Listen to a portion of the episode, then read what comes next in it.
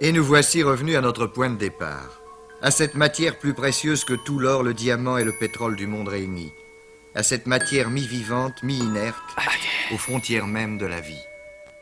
Ce DNA est comme un ingénieur, un architecte. On n'a pas modifié les hommes, prendre en main la commande finie de son destin.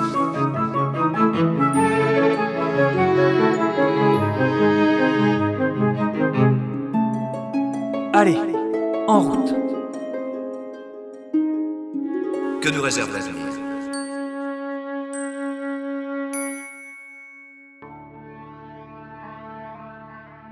Me voici sur la route. L'horizon devant moi et mes amis qui disparaissent petit à petit derrière. Le compteur indique que le raccordement à la magnétoroute va se déployer dans quelques secondes. Je devrais sentir une grande poussée, puisqu'on va passer de 90 à 220 km/h. Il est peut-être temps de mettre ma ceinture.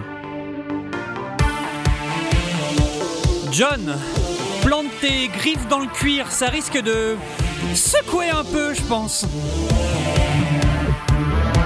5, 4, 3, 2.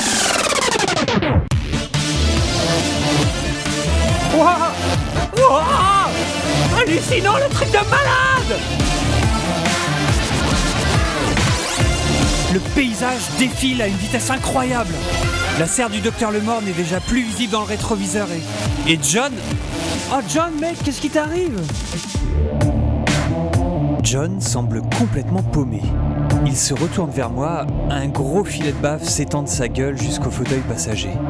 Un reste de croquettes non digérées est étalé devant lui. Il a vomi. Oh, tu m'as pourri les sièges La phrase que je n'aurais jamais imaginé sortir un jour. Et comme en plus je vais devoir m'arrêter pour nettoyer un peu et virer cette odeur. Ça fait à peine un quart d'heure qu'on roule, tu vas me niquer ma moyenne Deuxième phrase rigolote, ça c'est fait et je ferai mieux d'arrêter la voiture.